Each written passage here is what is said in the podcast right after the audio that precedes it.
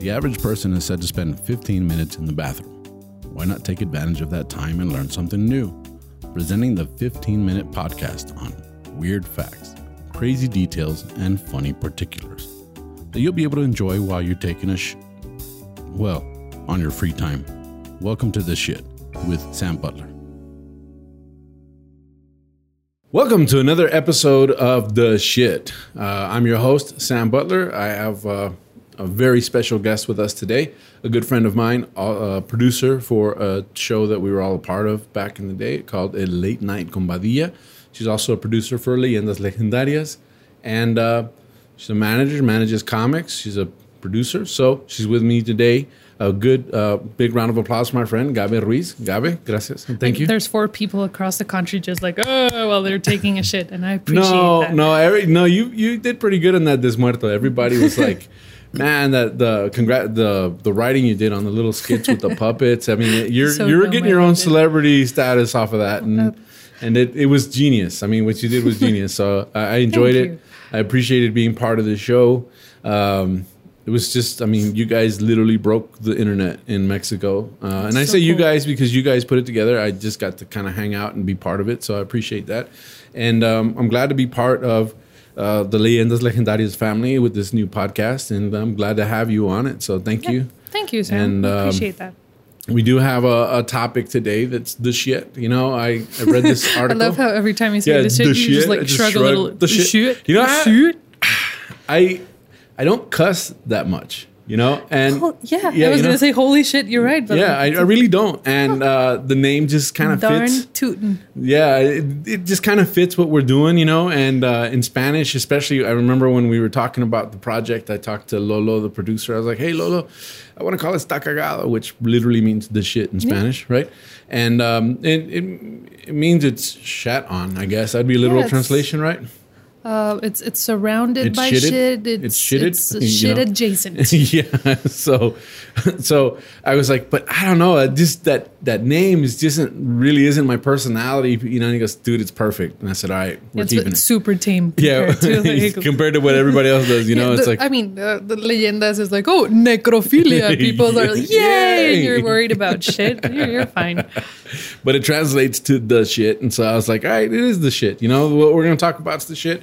I think it's a, a very interesting um, thing that I came across. Uh, you know, I'm having to research for this podcast, and a lot of the research that I'm coming across, I'm like, wow, I didn't know that. Well, I didn't know. Did you know that there's only two countries in the world? I, I'm pretty sure there's more than that sound. Well, I know. I haven't gotten to it. It's like, ah, uh. It's Made a like, pause and you made it easy for me to say something Wa- stupid. Walked right into that We've one. met. You know, but there's only two countries in the entire world where Coca Cola is not sold. Oh shit. Okay. Yeah, yeah, right. Uh, yeah, I know. I'd get you with that one. Okay. Okay, Th- can you guess what country they Of are? course I can. Okay, you can't. Okay. No, it's like. It's ah, there- my- when I say it, you're gonna go. "Pff, Yeah, makes sense. oh, okay, Russia. Uh, no, Russia has Coca Cola. Is it Yeah. called something weird? It's uh, well, I'll tell you what it is because we'll spend 15 minutes Yeah, just- guessing. you know, it's like we got can to. skip We're on a the part. schedule. You know, it's like you guys. We don't want your legs to go numb sitting on that toilet seat. so this is the deal. The two countries, the two countries where it's not sold. One is North Korea, Doi. Okay. right? Yeah. And the other one is Cuba. Okay. Okay. No. Uh, I, I was close and like, okay. yeah who russia does- yeah you were guessing russia and it, it's kind of good because um, you know the article that i looked up most of the information on said that for almost 60 years coca-cola isn't on sale again in burma Okay. right it was it was restricted in burma so it was three countries at one time and these are all countries that he, have economic sanctions with the united states Man, imagine being like a full-grown adult and one day there's like Coke- Coca-Cola. well you know it's like yeah yeah oh my God, well I'm jealous of who. this article is from uh, 2011 Okay. right? So it's an old, kind of an old article. So the sanctions were lifted, and now Burma has Coca Cola, and that's uh, you know th- this says it's because the U.S. trade sanctions on the military junta, which ruled the country from 1962 to 2011, were suspended, and the country began to move towards democratic reforms. But they moved really slowly because they had no caffeine in They their had no systems. it's like, ugh, fine, let's Yeah. move towards. They're like, do they have democracy." coffee in Burma? I don't know, you know, but uh, Coca Cola. you know. But um, uh, I, we, I was reading into it, and um, this was a something that, and I want to say, you know, it, it's kind of quoted from the article. It says Coca Cola's entry into any country is a powerful symbol, says Tom Standage, author of A History of the World in Six Glasses. The moment Coca Cola starts shipping is the moment you can say there might be real change going on here. He says Coca Cola is the nearest thing to capitalism in a bottle. What the- It's a yeah, well, capitalism in a bottle. That's Right. perfect sense. Uh, yeah. So and, and so uh, Pepsi, of course, is like, well, we're gonna be in Burma too. you know? Eh, no one cares, Pepsi. Go uh, home. It's Boo. actually Pepsi's made a lot of money by going places where Coke wouldn't go. oh, three countries. All three- all three Ooh. countries, you know. God, Pepsi is the worst. I hate I Pepsi. know.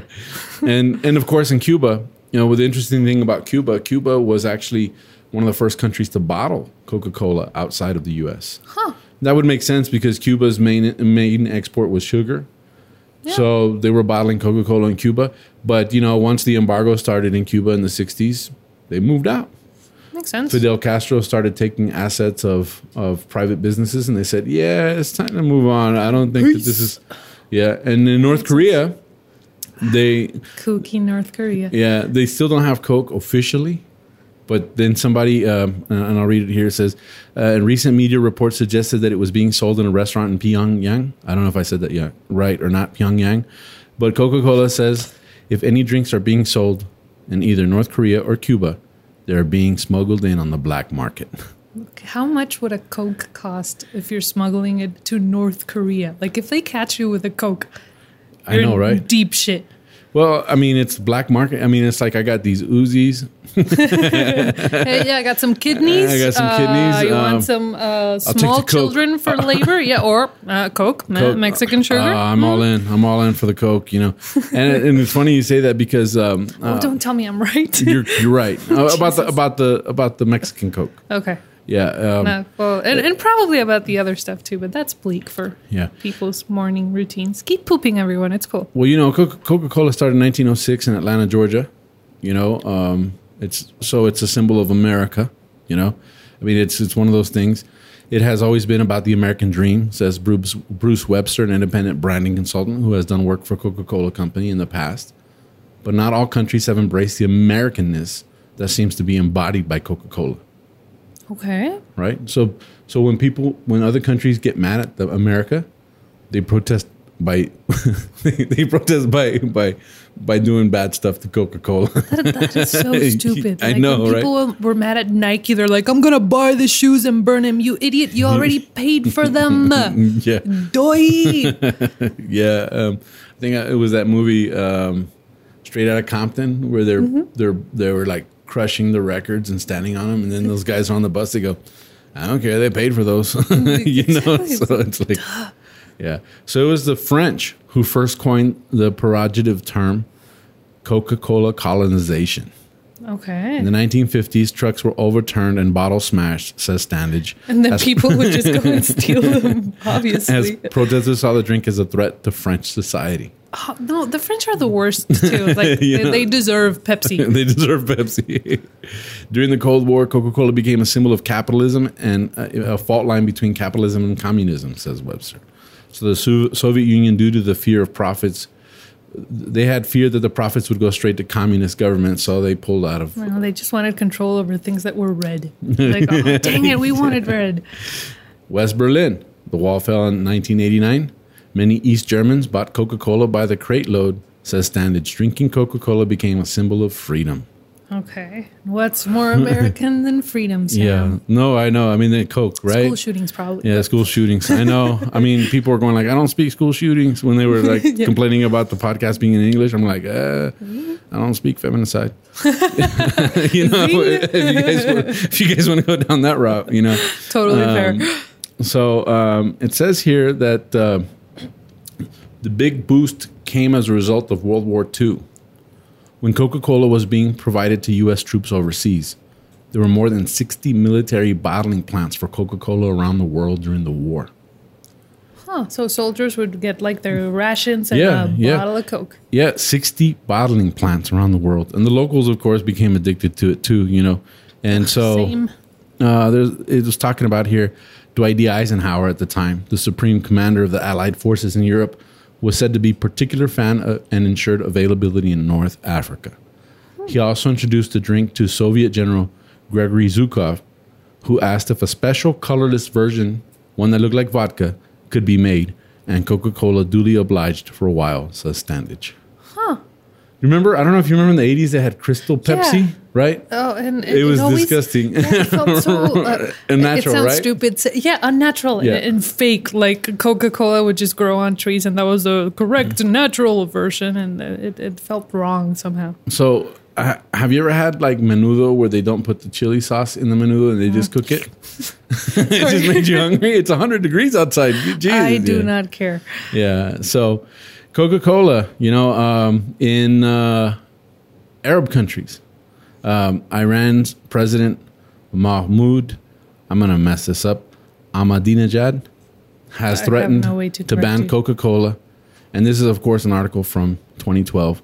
Venezuela's Hugo Chavez. Buckle up article. yeah. Venezuela's Hugo Chavez recently urged people to drink locally made fruit juice rather than to drink Coca Cola or Pepsi. Uh, I mean, sure. So, in the 126 years after its birth, Coca Cola is still pushing forward in terms of sales and it's growing. There's a lot of parts of Mexico, especially the poorer parts, where uh, a, a can of Coke is cheaper than just water.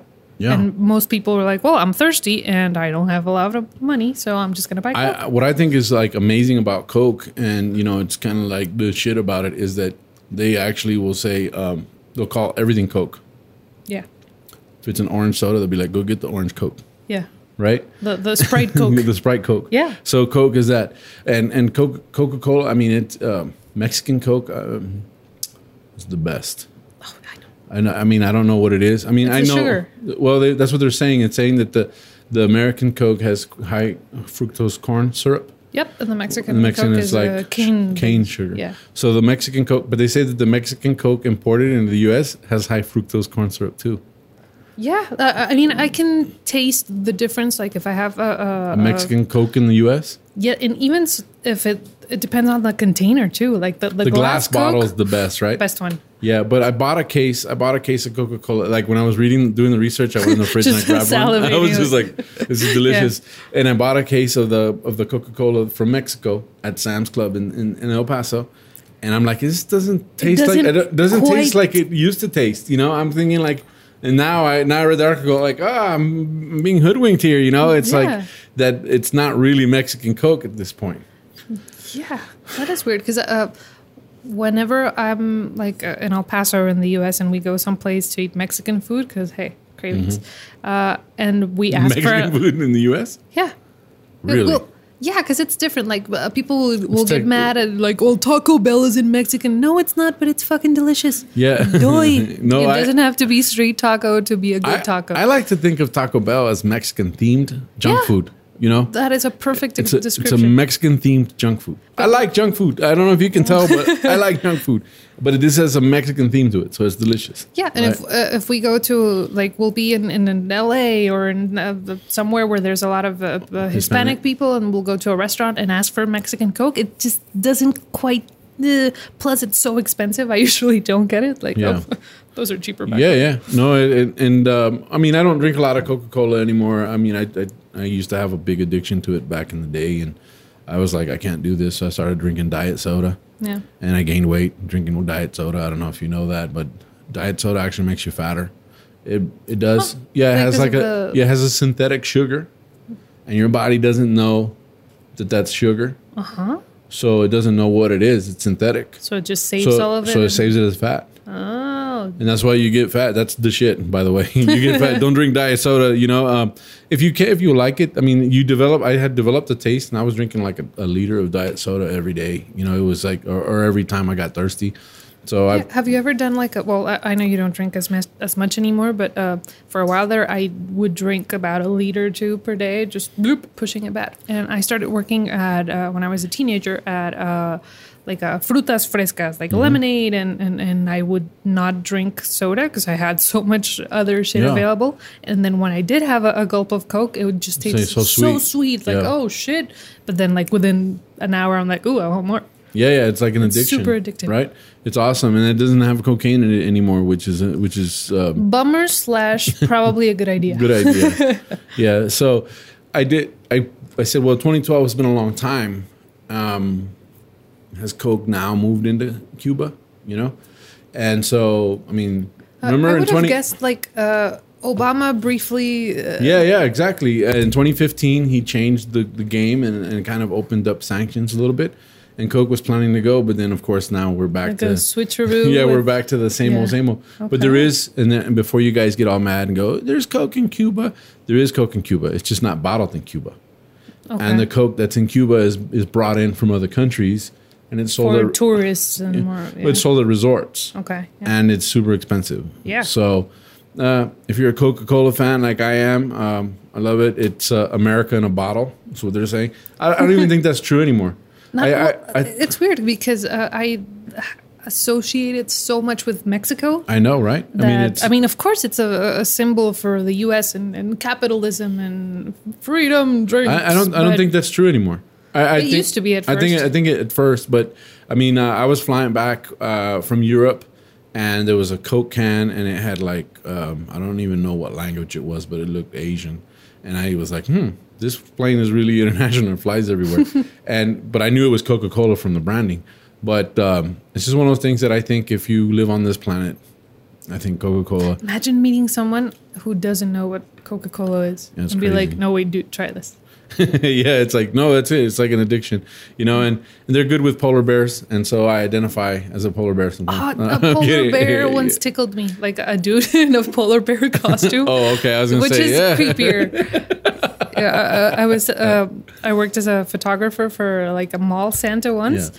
and they had this. Uh, prom- oh my god, it sounds worse now that I think about Mm. it. But uh, they they they brought in some guys in polar bear costumes for the kids, and they they they were handsy. They Oh, were grabby, and uh, yeah, yeah. That's crazy.